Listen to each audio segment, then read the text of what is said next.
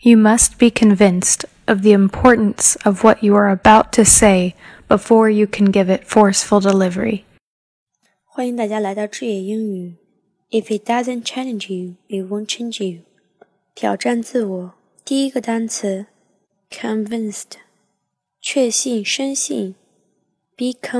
of.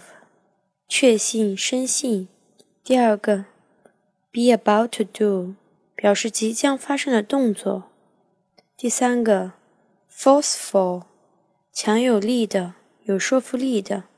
第四个，delivery，传达、演讲。